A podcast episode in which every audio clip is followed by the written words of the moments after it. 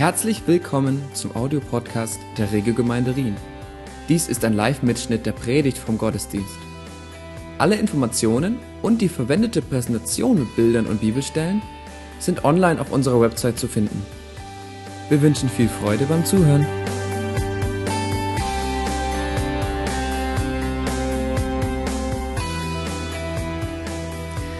Wer ist mit mir der Überzeugung, dass diese letzte Woche eine besondere Woche war? Wer hätte es gedacht, äh, dass ich auch auf die Wahl eingehe heute, zumindest kurz am Anfang und kurz am Schluss dieser Predigt. Diese letzte Woche wird in die Geschichte eingehen. Better or worse. Okay. Und sie hat diese Wahl in Amerika, die nun weltweit äh, sich ausgewirkt hat, die hat die Emotionen und Gemüter sehr unterschiedlich bewegt. Einige waren geschockt und wütend, andere waren erleichtert und dankbar und wiederum andere waren einfach nur verunsichert und ängstlich. Und ich persönlich weiß, dass diese unterschiedlichen Emotionen auch bei uns vertreten sind. Dazu braucht man nämlich keine prophetische Gabe, sondern einfach Facebook. Okay? Und diese ganze Bandbreite, die sich da abbildet. Ich persönlich werde euch jetzt meine persönlichen Emotionen nicht mitteilen. Aus dem einfachen Grund, weil es einfach nur meine persönliche Sicht widerspiegelt, äh, die nicht weniger oder mehr bedeutend ist als jede andere. Und das braucht jetzt kein Mensch. Noch werde ich irgendwelche parteipolitischen Richtungen aus der Bibel ableiten oder rechtfertigen weil ich der Überzeugung bin, dass die Kanzel hierfür nicht der geeignete Ort ist. Denn das wäre eine Lose-Lose-Situation. Wenn ich jetzt in irgendeine Richtung etwas äh, bringe, dann habe ich entweder die eine Hälfte oder die andere verloren.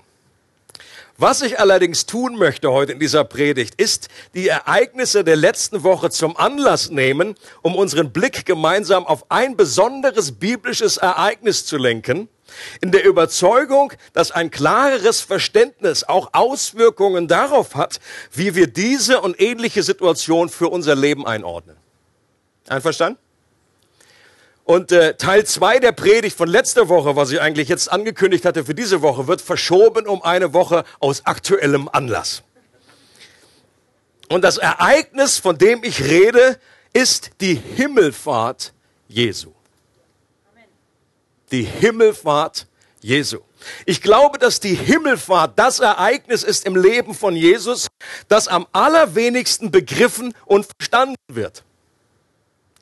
Die anderen Ereignisse, die, die äh, werden ja ständig gefeiert. Also die Geburt äh, zu Weihnachten und dann eben Tod und Auferstehung zu Ostern. Und als Christ hat man auch ein relativ gutes Verständnis, was da eigentlich passiert ist.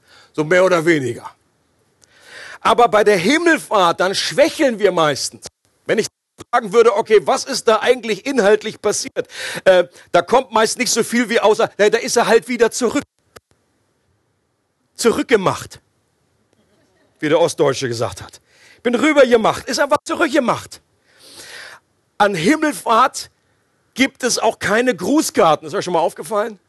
Also du hast einfach für Weihnachten hast eine Grußkarte, du hast für Ostern eine Grußkarte, versuch mal eine zur Himmelfahrt zu finden. So happy, happy Himmelfahrt. Gibt es nicht. Und ich glaube, das bestätigt so ein bisschen von dem, worüber ich rede. Wir schauen uns also eine, einen Abschnitt aus der Apostelgeschichte an und ich werde dann versuchen, inhaltlich, theologisch zu erklären, was da eigentlich passiert ist und dann das auch anzuwenden. Was hat das mit uns persönlich heute zu tun? Und wie prägt das auch unsere Sicht für solche äh, Mega-Ereignisse wie das, was wir letzte Woche erlebt haben? Are you ready? Apostelgeschichte 1. Sie nun, das sind die Apostel, als sie zusammengekommen waren, fragten ihn und sagten, Herr, stellst du in dieser Zeit für Israel das Reich wieder her? Er sprach zu ihnen, es ist nicht eure Sache, Zeiten oder Zeitpunkte zu wissen, die der Vater in seiner eigenen Vollmacht festgesetzt hat. Aber ihr werdet Kraft empfangen, wenn der Heilige Geist auf euch gekommen ist. Und ihr werdet meine Zeugen sein, sowohl in Jerusalem als auch in ganz Judäa und Samaria und bis an das Ende der Erde. Und als er dies gesagt hatte, wurde er vor ihren Blicken emporgehoben. Stellt euch bitte vor, bildlich. Er wurde vor ihren Blicken emporgehoben und eine Wolke nahm ihn auf, vor ihren Augen weg. Und als sie gespannt zum Himmel schauten, wie er auffuhr, siehe, da standen zwei Männer in weißen Kleidern bei ihnen, die aussprachen, Männer von Galiläa, was steht ihr und seht hinauf zum Himmel? Dieser Jesus, der von euch weg in den Himmel aufgenommen worden ist, wird so kommen, wie ihr ihn habt hingehen sehen in den Himmel. Wenn wir die Himmelfahrt Jesu nicht ganz so einordnen und begreifen können, dann sind wir auf jeden Fall in sehr, sehr guter Gesellschaft. Denn das konnten die Apostel am Anfang auch nicht. Die haben das überhaupt nicht gerafft, was hier passiert ist. Sie beobachten gespannt, wie Jesus in seiner sehr außerordentlichen, ungewöhnlichen Art nach oben schwebt und wie ihn eine Wolke aufnimmt und er vor ihren Augen verschwindet und die haben sicherlich noch einige Zeit mit offenem Mund dagestanden und die waren irgendwie wie hypnotisiert, wie so ein Reh irgendwie im Lichtkegel steht. So. Und haben so für sich gedacht, interesting. Und sie wussten überhaupt nicht, was da abgeht. Und kurze Zeit später gesellen sich dann zwei Engel neben die, in weißen Gewand heißt es, und die gucken die dann so an, und dann gucken sie wahrscheinlich so um und sagen, who, who are you? Und dann habt ihr euch auch schon mal gefragt, warum die so eine komische Frage gestellt haben. Aus meiner Sicht ist das eine sehr komische Frage auf den ersten Augenblick. Die sagen nämlich, warum steht ihr, was steht ihr hier, Männer aus Galiläa, und seht hinauf zum Himmel? Also ich persönlich hätte da schon eine Antwort gehabt auf so eine Frage. Ich hätte zum Beispiel gesagt, okay, weil ich das nicht jeden Tag sehe, dass da einer wie so ein Lift nach oben fährt. Das ist die Frage, warum ich da nach oben schaue. Aber die Engel können nicht nur das Offensichtliche gefragt haben, die waren ja nicht bekloppt. Die haben jetzt nicht nur eine Info gebraucht nach dem Motto, warum starrt ihr da nach oben? Ihre Frage muss auf etwas anderes abgezielt haben. Es war ja eher eine milde Zurechtweisung, die dahinter stand, weil sie offenbar in ihren Herzen lesen konnten und wussten, dass sie das, was da gerade passierte, falsch eingeordnet wurde von den Aposteln, dass die das inhaltlich nicht verstanden haben. Und wir dürfen nicht vergessen, dass Jesus sich 40 Tage lang nach seiner Auferstehung immer wieder zeigte und den Aposteln erklärte, was es mit dem Reich Gottes auf sich hat, was er getan hat und was noch kommen wird. Aber offenbar war das noch nicht ganz eingesickert. Auch erkennbar an der Frage, ob Jesus jetzt für Israel das Reich wiederherstellt. Sie hatten nach all dieser Zeit und Unterweisung immer noch nicht begriffen, und das macht mir Mut, okay, die ersten Apostel, selbst von Jesus selber unterrichtet, haben manchmal unglaublich lange gebraucht, bis da irgendwann der Groschen gefallen ist. Und mir macht das echt Mut. Dass Gott offenbar genug Geduld hat mit mir, dass auch manche Sachen ein bisschen länger äh, dauern dürfen. Die hatten nach dieser Unterweisung immer noch nicht begriffen, dass Jesus keine irdische Herrschaft, die sich auch nur auf Israel begrenzt und bezieht, dass er die im Plan hat, sondern dass er eine himmlische Herrschaft aufrichtet, die zwar von Israel ausgeht, aber die ganze Welt mit einschließt. Er hat gesagt, von Jerusalem nach Judäa, Samaria bis an das Ende der Welt. Und sie dachten immer noch, dass Jesus auf einem Thron in Jerusalem sitzen würde. Und deswegen war die Himmelfahrt für die Jünger eine große Enttäuschung ihrer Hoffnungen und Träume. Für sie bedeutete die Himmelfahrt Abwesenheit von Jesus und damit eine Verringerung der Kraft und Gegenwart Jesu. Doch in Wahrheit war die Himmelfahrt eine Initialzündung für eine Vergrößerung und Zunahme der Kraft. Seid ihr doch da? Die Himmelfahrt ist eine Initialzündung und hat all das, was Jesus erwirkt hat, was er vollkommen gemacht hat durch seine Erlösung, durch sein Kreuz, durch seine Auferstehung, würde jetzt initial gezündet mit einer größeren Tragweite und mit einer, mit einem Mehr an Kraft. Wie Jesus schon vor seinem Sterben zu ihnen gesagt hatte, war es besser für sie, wenn er weggeht, damit der Heilige Geist kommen kann. Und solange Jesus auf der Erde war, war er gebunden an Zeit und Raum und konnte immer nur zur selben Zeit an einem Ort sein. Aber nach seiner Himmelfahrt würde sich Jesus auf den himmlischen Thron setzen und konnte er durch seinen Geist jetzt zur selben Zeit an jedem Ort sein und sein Königreich durch seine Nachfolger, durch mich und durch, auch durch dich äh, umsetzen. Die Jünger fragten, wirst du dein Reich aufrichten? Und Jesus spielt praktisch den Ball zurück und sagt, ihr werdet die Kraft empfangen. Ihr werdet meine Zeugen sein. Und Jesus sagt damit, der Weg, wie ich mein Reich auf dieser Erde aufrichte, geschieht durch euch in der Kraft des Heiligen Geistes. Und die Engel wollten mit ihrer Frage andeuten, was glotzt ihr da, was steht ihr immer noch hier, was, was, was schaut ihr so, so ungläubig nach oben, was ist euer Herz betrübt? Sie wollten damit andeuten, habt ihr das immer noch nicht verstanden? Warum schaut ihr so geknickt und traurig in den Himmel? Dinge werden besser und nicht schlechter. Das ist ein Grund zum Feiern und nicht um Trübsal zu blasen. Aber der Groschen ist bei ihnen kurze Zeit später gefallen, weil es im Lukas-Evangelium heißt, ist ja derselbe Person, der Apostelgeschichte geschrieben hat, Lukas, der aus Lukas Evangelium geschrieben hat. Und dann, da heißt es, sie kehrten nach Jerusalem zurück mit was? Mit großer Freude. Und sie waren alle Zeit im Tempel und priesen Gott. Offenbar ist da der Groschen gefallen. Sie haben die innerlichen Zusammenhang verstanden. Die Engel haben sie an irgendwie was erinnert. Da hat es irgendwie Klick gemacht, dass sie verstanden haben, oh, ist tatsächlich besser. Da ist Jesus jetzt, er ist zwar einerseits weg, aber er ist in anderer äh, Hinsicht noch viel mehr da, als er je zuvor da war. Und Gott möchte, dass bei dir und bei mir dieser Groschen ebenfalls fällt, wenn er noch nicht gefallen ist. Oder dass er in verstärktem Maße fällt, dass wir verstehen, dass es auch für uns die Auferstehung zu einem Ort der Kraft und der Freude wird. Die Himmelfahrt meine ich. Die Auferstehung auch, aber Himmelfahrt. Vielleicht haben sich die Jünger auch daran erinnert, wie Jesus nach seiner Auferstehung durch die Schrift ging und alles auf sich bezog. Ihr erinnert euch, als er bei den Emmaus-Jüngern und auch später kam Jesus und ging durch die gesamte Schrift, also das heißt das Alte Testament, das gab es damals nur. Und er redete von den Dingen alles, was sich auf ihn bezog. Und er nimmt diese Geschichte eine David und Goliath Geschichte. Er nimmt diese Geschichte, wo Abraham seinen Sohn opfert und er bezieht das alles auf sich. Und ich bin mir über, habe die Überzeugung, mir gewiss, dass er auf jeden Fall bei Daniel 7 auch angehalten hat. Weil da nämlich die Himmelfahrt prophetisch schon vorausgesagt wird. Und wir lesen diese Stelle mal zusammen. Daniel 7, Verse 13 bis 14. Ich schaute in Gesicht in der Nacht. Hier beschreibt Daniel, wie er eine Vision bekommen hat. Und er beschreibt diese Vision. Er sagt, und siehe, mit den Wolken des Himmels kam einer wie der Sohn eines Menschen. Und er kam zu dem Alten an Tagen.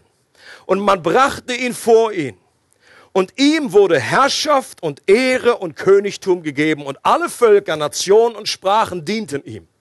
Seine Herrschaft ist eine ewige Herrschaft, die nicht vergeht. Und sein Königtum, so dass es nicht zerstört wird. Und diese Textstelle beschreibt die Himmelfahrt Jesu. Viele Christen interpretieren das und sagen, hier ist irgendwie was die Rede von, er kommt mit den Wolken und man automatisch gehen sie davon aus, dass das bedeutet, ja, die, die, die, die Wiederkunft Jesu am Ende vom Ende. Dass Jesus da kommt mit den Wolken, dass er zurückkommt. Dieses Kommen mit den Wolken bezieht sich nicht auf die Wiederkunft Jesu am Ende, ist meine Überzeugung. Denn das Kommen, was hier beschrieben wird, das geschieht von unten nach oben und nicht von oben nach unten. Jesus heißt es, er kommt mit den Wolken wie ein, ein Menschensohn, der Sohn eines Menschen, und er kommt zu dem Alten an Tagen. Und das ist ein, ein, eine Umschreibung für Gott den Vater. Und Gott der Vater, der ist oben. Und Jesus kommt zu dem Alten an Tagen. Und die Textstelle sagt auch aus, dass Jesus bei der Himmelfahrt nicht einfach an den Ort zurückgekehrt ist, von dem er gekommen ist. Um nur das zu bewirken, damit Jesus nur wieder verschwindet und wieder zurückgeht, wo er vorher war. Dafür hätte Jesus einfach nur unsichtbar verschwinden müssen. Okay? Das hätte er jederzeit machen können. Er ist ja in den 40 Tagen ständig irgendwie erschienen, wieder weg gewesen, erschienen, weg gewesen. Dann wäre er einfach mal nicht mehr erschienen, dann war er weg. Das hätte ausgereicht, damit Jesus einfach nur dahin zurückgeht, wo er hergekommen ist. Doch, doch, Jesus ist sichtbar vor den Augen der Jüngern in einer Wolke in den Himmel aufgefahren, um nach außen sichtbar zu machen, dass auch inhaltlich hier etwas Spektakuläres und etwas ganz Neues geschieht, was es vorher so noch nicht gegeben hat. Die Himmelfahrt Jesu war die Intronisierung von König Jesus. Das, was wir groß feiern, oder wie jetzt nicht, aber die Engländer mehr oder überall ist da, wo es Könige gibt, Königin, wie auch immer, wenn ein großes Fest gefeiert wird, ein öffentlicher Akt, wo jemand eingesetzt wird zum König und dann steigt er irgendwie den Stufen hoch und er setzt sich auf den erhobenen Thron und das bedeutet, dass jetzt jemand eine neue Herrschaft, eine neue Autorität, eine neue Vollmacht bekommt. Sich einfach nur auf den Stuhl zu setzen, reicht ja nicht aus. Ja? Jeder Tourist kann da hochgehen, kann er ausprobieren, wenn er nicht erschossen wird vorher. Die Security sich irgendwie so einer auf, auf ihn schmeißt. Aber wenn die richtige Person, die es auch verdient hat und die, die sich da krönen lassen darf, wenn sie da hochgeht und dann diese Krönungszeremonie, und ich glaube, Jesus durch seine Himmelfahrt, dies, dass er aufgefahren ist, sichtbar, hat einfach da äh, äußerlich symbolisch zum Ausdruck gebracht, was inhaltlich passiert ist auf einer theologischen Ebene. Jesus wurde zum König aller Könige eingesetzt. Und das beschreibt auch dieser Text hier in Daniel 7, wenn es heißt, dass ihm Herrschaft und Ehre und Königtum über alle Völker, Nationen und Sprachen gegeben wurde. Ein Königtum, das ewig nicht zerstört wird. Und natürlich war Jesus auch vorher schon Gott und hatte unbegrenzte Macht. Aber die Bibel macht ganz deutlich, dass Jesus durch seine Menschwerdung und wegen dem, was er gelitten hat, einen Namen erhalten hat, der über allen Namen ist. Erinnert euch an Philippa 2, da heißt es, und weil er sich äh, gedemütigt hat, weil er, äh, weil er schwach wurde, weil er den, den Tod am Kreuz gestorben ist, darum hat ihn Gott erhöht und hat ihm den Namen gegeben, der über alle Namen ist. Den Namen Jesus hat Jesus ja nicht schon immer gehabt. Macht das Sinn? Jesus hieß ja nicht schon vorher Jesus, bevor er Mensch wurde. Und deswegen hat sich da eine Veränderung, hat eine Veränderung stattgefunden, dass Jesus jetzt einen Namen bekommen hat, eine neue Macht, eine Herrschaft. Und dass Jesus jetzt auch als Gottmensch, das ist der große Unterschied. Jesus war vor seiner Inkarnation nicht Mensch. Und das große, das, das Gewaltige ist, dass Jesus auch nach seiner Himmelfahrt immer noch vollkommen Gott, aber auch vollkommen Mensch geblieben ist. Es sitzt jetzt ein Mensch auf dem Thron des Universums. Und das hat eine ganz neue Dimension, eine ganz neue Verbindung zu uns auch als Menschen. Und das ist der Clou, das ist das Neue, was geschehen ist. Er ist zum Haupt der Gemeinde zu einer Herrschaft gesetzt worden, die er angetreten hat. In Epheser 1 wird das ausgeführt. Und die Himmelfahrt ist der Moment, an dem all das, was Jesus durch sein Leben und Sterben bewirkt hat, mit Kraft aktiviert und seiner Gemeinde zur Verfügung gestellt wurde. Tim Keller schreibt Folgendes, aus dem, von dem habe ich hier sehr viele Gedanken übernommen aus der Predigt. Timothy Keller sagt, die Himmelfahrt von Jesus Christus nimmt das, was Jesus auf der Erde war und getan hat und setzt es im Universum und in unseren Leben mit all seiner heilenden Kraft. Die Frage ist, oder vielleicht stellst du dir die Frage, okay, was bedeutet das jetzt für mich? Das ist jetzt vielleicht theologisch äh, äh, schön erhellend und interessant, aber was hat das für, für mich für Auswirkungen? Und das wollen wir uns jetzt anschauen, indem wir es etwas plastischer werden lassen und man kann das Wirken von Jesus in drei klassische Bereiche unterteilen. Das sind verschiedene Ämter, die Jesus in sich vereint hat. Das haben schon die Reformatoren äh, äh also ganz lang diese Unterteilung, dass Jesus gleichzeitig Prophet, Priester und König war. Das, Im ganzen Alten Testament waren diese Ämter auch vertreten, aber es waren immer nur einzelne Menschen meist. Es gab einzelne Propheten, es gab dieses Amt. Es gab den Priester, und es gab den König. Bei, bei David war es schon ein gewisser Hinweis darauf, weil er gleichzeitig Priester und König war. Da gab es schon eine Überschneidung, weil er schon ein Hinblick, ein Schatten auf Jesus, den vollkommenen König wird. Und wir wollen uns diese drei Ämter anschauen und, schauen, was hat das mit uns zu tun? Wie wird dieses Amt jetzt von Jesus, von seinem himmlischen Posten, von seiner himmlischen Schallzentrale, von seinem Oval Office oben im Himmel ausgelebt und, und wirksam gemacht? Ein Prophet ist im weitesten Sinn jemand, der im Auftrag Gottes spricht. Ja, das ist eine ganz simple Erklärung. Und Jesus kam vom Himmel und was er gesehen und gehört hat, das hat er den Menschen bezeugt, so heißt es in Johannes 3. Und er lehrte die Menschen mit einer Vollmacht, weil er wusste, wovon er sprach. Viele andere haben irgendwie, damals die Pharisäer und so weiter, die haben versucht, das so gut wie möglich, wie sie das er erklären konnten. Und dann kam Jesus und es wurde deutlich, der hat eine ganz andere Autorität. Da kommt jemand und er weiß, dass er weiß und er hat, sagt, niemand anders kennt den Vater, aber ich kenne den Vater und ich erzähle euch vom Vater. Und das war sein prophetisches Wirken, wo er Worte von Gott ausgesprochen hat. Und dieser Rabbi mit dieser himmlischen Kommunikation zu verlieren, das war die verständliche Angst der Nachfolger von Jesus. Und deswegen waren die so traurig, als Jesus kurz vor seinem Tod gesagt hat, wisst ihr, ich werde abhauen, ich werde weggehen. Und deswegen hat euch jetzt große Traurigkeit übermannt. Aber es ist besser für euch. Wenn ich nicht weggehe, dann kommt der Geist Gottes nicht zu euch. Und bereits zu diesem Zeitpunkt hat Jesus eben zu ihnen dieses ausgesprochen gesagt. Es ist nützlich für euch. Es ist besser, wenn ich weggehe. Und besonders eindrücklich erleben wir das an dem Beispiel oder an dem, an dem Ereignis, was Maria Magdalena erlebt hat. Maria Magdalena, wenn ihr euch erinnert, sie ist diejenige, die eine der ersten, die beim Grab ist. Und sie hat Jesus in einer Art geliebt, seine, seine Kommunikation mit ihm in dieser Hinsicht, sein, seinen prophetischen Dienst, dass er den Vater offenbart hat, diese, diese Kommunikation, diese enge Gemeinschaft mit Jesus. Und ich war zu Tode betrübt, dass Jesus nicht mehr am Leben war.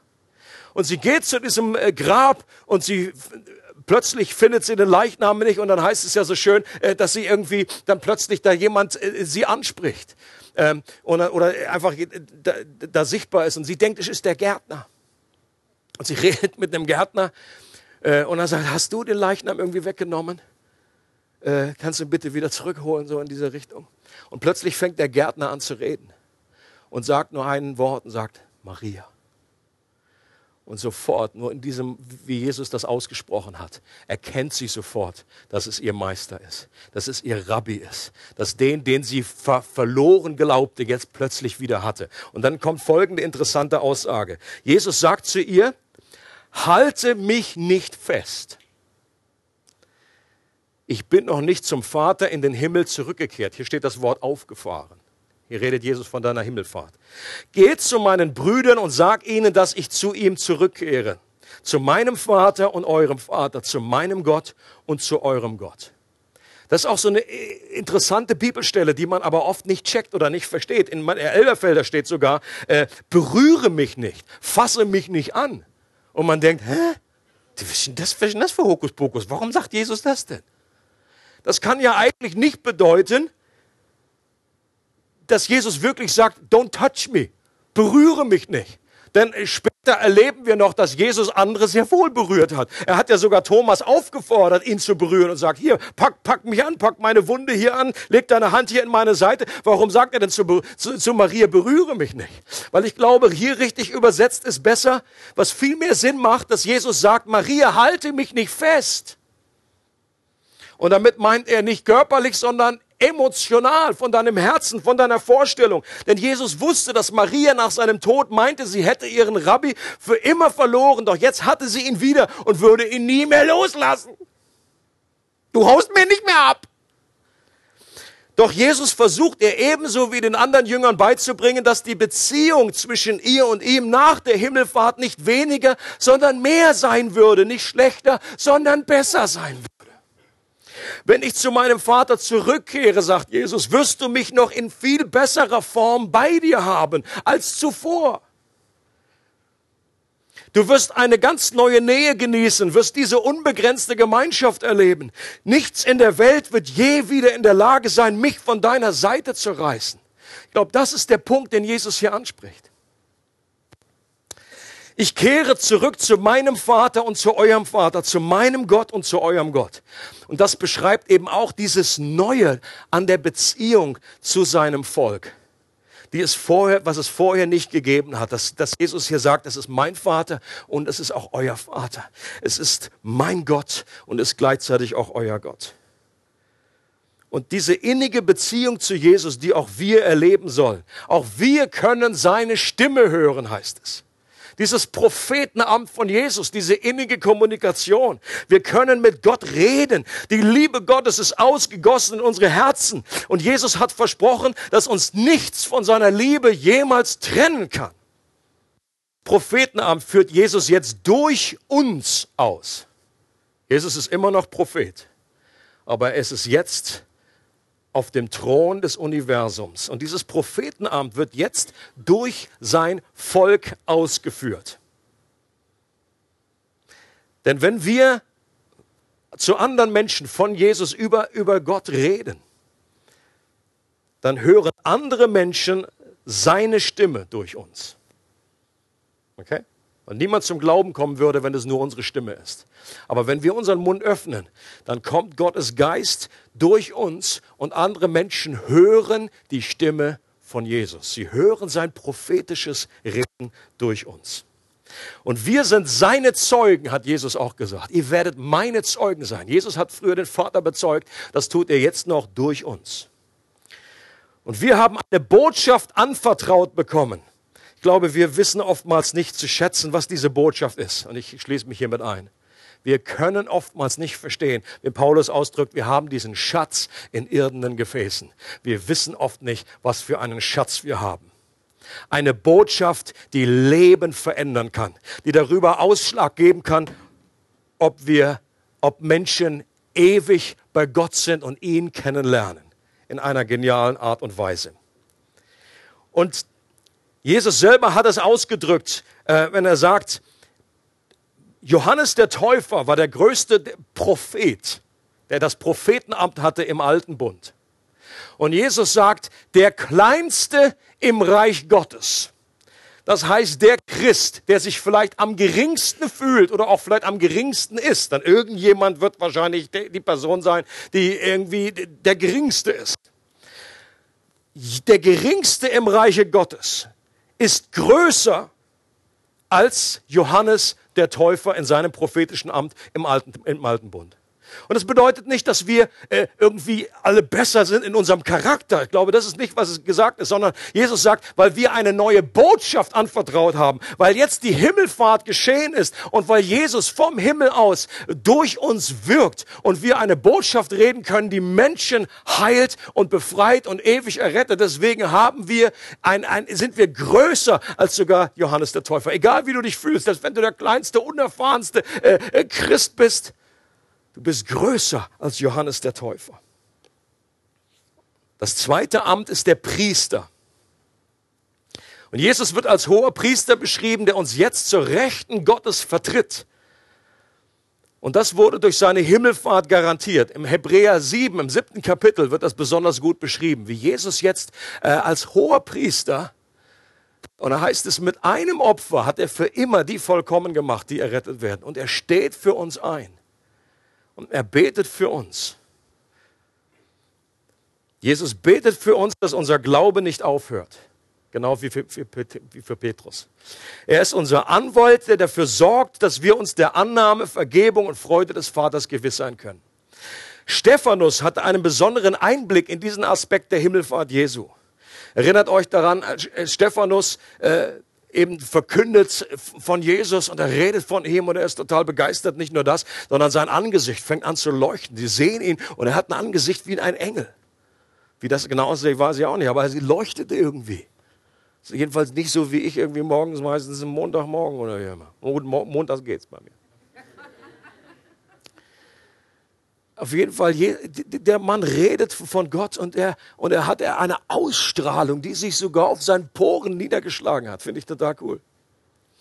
Und dann kommt es aber, dass er diese, diese Botschaft, die hat so Widerstand erregt bei den damaligen Juden, dass sie ihn gesteinigt haben. Sie haben ihn also vor ein irdisches Gericht gezerrt. Und dann heißt es, dann steht in Apostelgeschichte 7, während sie ihn gesteinigt haben, da heißt es, ich sehe den Himmel offen stehen. Und ich sehe den Menschensohn, wie er an der rechten Seite Gottes steht.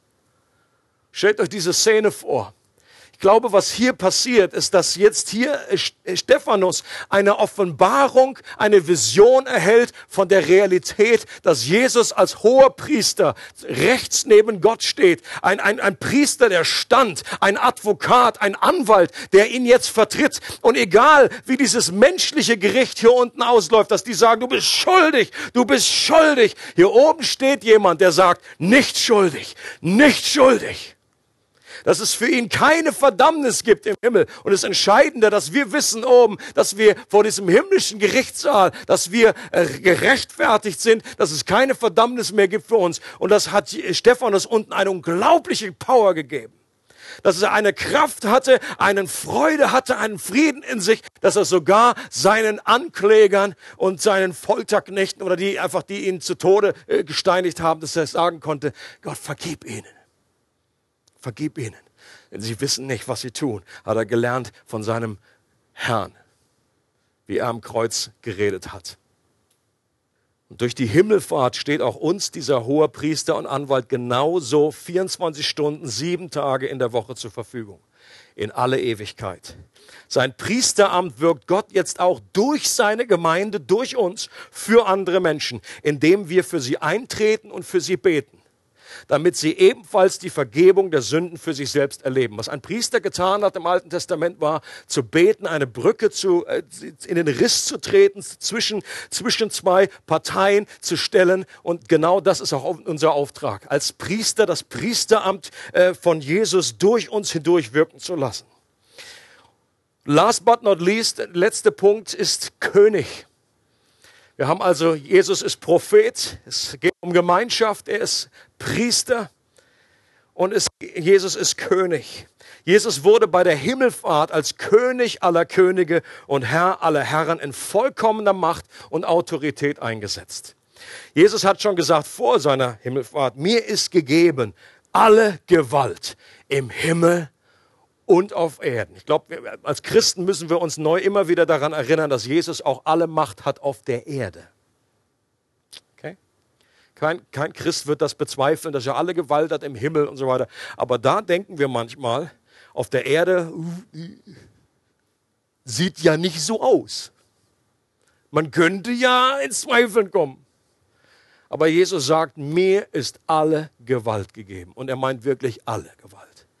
Im Himmel und auch auf der Erde. Und bei seiner Himmelfahrt wurde das ihm übergeben und wurde er intronisiert.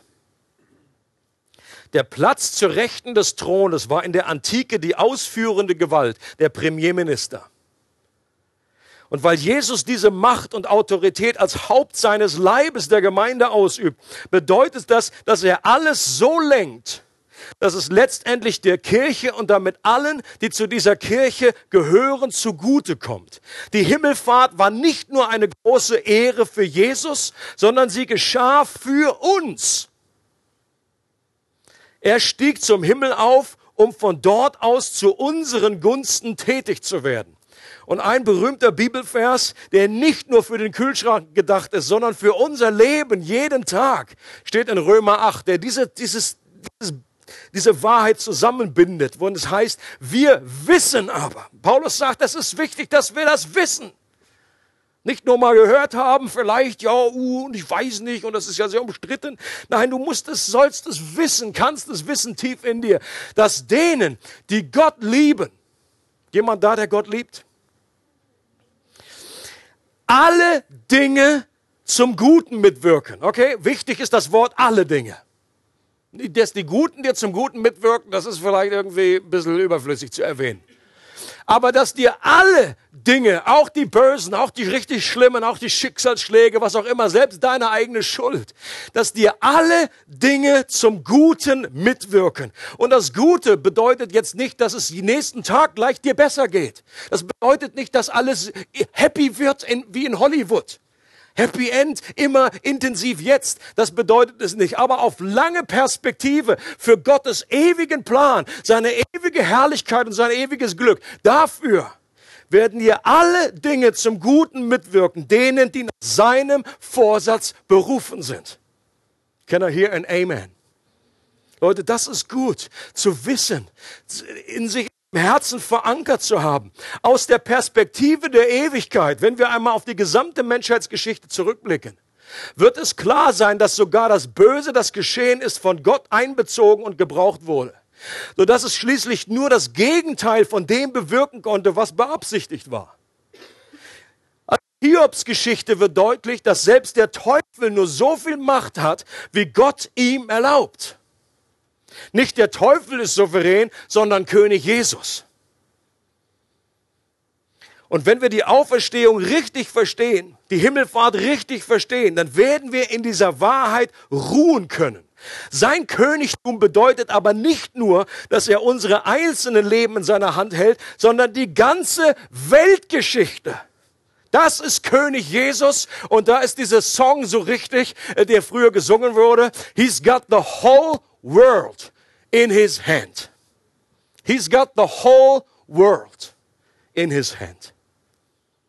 Und ich glaube, diese Wahrheit der Souveränität Gottes, die müssen wir heute und gerade in unseren Zeiten wieder und wieder hören. He's got the whole world in his hand. Vielleicht habe ich den guten Ohrwurm ins Ohr gesetzt, den dir die Woche trillerst. Jesus dirigiert einen kosmischen Verwandlungsplan. Einen Plan, aus dem ein neuer Himmel und eine neue Erde entstehen werden. Als erhöhter Herr verbreitet er das Evangelium und baut seine Kirche, indem er in den Herzen der Menschen wirkt, während er zugleich alle Ereignisse der Weltgeschichte einem herrlichen Ziel entgegenführt. Und dass Jesus der König aller Könige ist, hat Auswirkungen, mit welcher Perspektive wir andere Könige und Präsidenten sehen. Und jetzt sind wir wieder bei dem Thema, bei dem ich am Anfang war. Und schon ich meine, es gab ja genügend Material und äh, Infos und äh, auch Erinnerungen an, an biblische Perspektiven von, von unglaublich vielen Kanälen. Etwas, was mir am meisten äh, Mut gemacht hat, was mir am meisten geholfen hat, war eine Aussage von äh, Max Lucado, einem amerikanischen Pastor. Und das habe ich jetzt beim Solid Rock am Mittwoch schon erwähnt und möchte das gerne nochmal vorlesen. Und zwar hatte er das geschrieben vor dem 9. Äh, November. Das ist richtig? 9. November, genau. Vor dem 9. November, dem Tag der Wahl. Und äh, it goes like this. Ich habe es übersetzt. Ich habe eine Voraussage, hat er gesagt. Ich habe eine Voraussage. Ich weiß ganz genau, was der 9. November bringen wird. Und er sagt, einen weiteren Tag Gottes vollkommener Souveränität. Er wird immer noch die Kontrolle haben. Sein Thron wird immer noch besetzt sein. Er wird immer noch die Geschicke der Welt leiten. Niemals zuvor ist seine Vorhersehung abhängig gewesen von einem König, Präsidenten oder Herrscher. Das wird auch am 9. November nicht anders sein. Sprüche 21, Vers 1 heißt es, wie Wasserbäche ist das Herz eines Königs in der Hand des Herrn. Wohin immer er will, neigt er es. Nicht die Könige sind souverän, sondern Jesus, der König aller Könige. Und es geht weiter. Bei einer Gelegenheit bei einer Gelegenheit hat der Herr das Herz des Königs von Assyrien so gewendet, dass er dem Volk Israel geholfen hat, den Tempel zu bauen. Bei einer anderen Gelegenheit hat er das Herz von Kyros angerührt, die Juden freizulassen, damit sie zurück nach Jerusalem gehen konnten. Nebukadnezar war bekannt als der mächtigste König seiner Generation. Doch Gott hat ihn gedemütigt und ihn sieben Jahre außer Gefecht gesetzt. Im Psalm 22, Vers 29 heißt es, denn der Herr regiert als König und herrscht über alle Völker. Leute, Gottes Souveränität über die Nationen zu verstehen, öffnet die Tür zu echtem Frieden. Wenn wir realisieren, dass Gott die Herzen aller Herrscher beeinflusst, dann können wir für sie beten, statt uns über sie aufzuregen. Statt unsere Hände zu ringen, beugen wir unsere Knie und wir wählen Gebet statt Verzweiflung. Ich fand es hilfreich weil es mir einen neuen Weg frei macht. Es ist nicht die Frage, ist das richtig oder ist das richtig? Da kann man sich ewig drüber argument, äh, austauschen und, und, und in, in die Wolle kriegen. Es gibt dafür gute Argumente, es gibt dafür gute Argumente, aber es ist eine neue Ebene, die uns Gott aufschließt. Wenn wir schauen auf Jesus, den König aller Könige, der durch Menschen, good und evil und the good, the bad und the ugly, was auch immer, hindurch wirkt und zu seinen Zielen kommt Spätestens jetzt würde ich behaupten, nach der Wahl ist die Diskussion müßig, ob Trump Gottes Kandidat war oder die Amerikaner einen Fehler begangen und sich verwählt haben. Denn ab jetzt gilt der Auftrag an jeden Christen, unabhängig von seiner Sichtweise, für ihn zu beten. Wie es in 1 Timotheus 2, Vers 1 bis 2 heißt. Vor allen Dingen betet für die Obrigkeiten und da würde ich sagen, selbst wir in Deutschland, in der Schweiz, äh, können da ein Gebet Richtung Amerika schicken, weil das auch Auswirkungen hat. Äh, aber es gilt natürlich auch für unsere eigene Politik. Etwas, was wir immer wieder mal in unserem Alltag vergessen. Diesen, diesen Auftrag von Gott für die Politiker, für die Menschen, die in äh, Herrschaftseinfluss sind, zu beten. Und dass wir vertrauen, dass Jesus auch sein Herz lenkt wie Wasserbäche und letztendlich auf lange Sicht seine Pläne auch durch ihn geschehen. Was nicht bedeutet, dass menschlich gesehen alles immer nur gut wird und happy und alles easy wird. Wer auch immer Präsident ist, Jesus ist König. Wer auch immer im Oval Office sitzt, Jesus sitzt auf dem Thron. Und ich möchte, dass wir zum Schluss dieser Predigt füreinander beten dass du dir jemanden suchst. Natürlich ist kein Zwang, du kannst auch alleine für dich beten, aber ich möchte uns sehr ermutigen, dass wir füreinander beten, uns in Zweiergrüppchen zusammentun. Ich glaube, dass Jesus möchte, dass die Himmelfahrt für uns eine Quelle der Freude und Kraft wird, so wie sie das für die ersten Christen war dass wir ebenso hier vielleicht aus diesem Gottesdienst rauslaufen, wie die, wie die, wie die Jünger dann einfach vor dieser äh, Himmelfahrt zurückkehrten, mit großer Freude, mit einer großen neuen Motivation und dass sie Gott gepriesen haben im Tempel, weil sie wussten, das ist real. Und ich, dass sie verstanden haben, das ist jetzt kein weniger an Gegenwart, sondern ein mehr an Gegenwart. Es ist nicht weniger an Kraft, sondern mehr an Kraft. Jesus ist jetzt nicht nur neben mir, sondern er lebt in mir. Und es ist eine neue, eine neue Person, eine, ein Jesus, der jetzt neu, äh, gar, wahrer Gott und wahrer Mensch ist, der jetzt auf dem Thron des Universums sitzt. Und ich habe dies, diese drei Hinweise dort mit aufgeschrieben, wofür wir beten können. Es geht dafür, dass wir dieses Prophetenamt, das Priesteramt und das Königamt in neuer Art und Weise erleben. Bei dem Prophetenamt geht es um die Gemeinschaft mit Gott diese Nähe zu ihm, wie eine Maria Magdalena, dass wir verstehen, oh, wir können so eng mit Jesus zusammen sein. Und dass wir das Priesteramt von Jesus erleben, dass wir wirklich rein gesprochen sind, gerecht gesprochen, dass jemand sich für uns verwendet und dass das eine Freude auslöst in unserem Herzen. Und dass wir den Frieden erleben, weil König Jesus unsere Leben in der Hand hält und die ganze World in seiner Hand hält.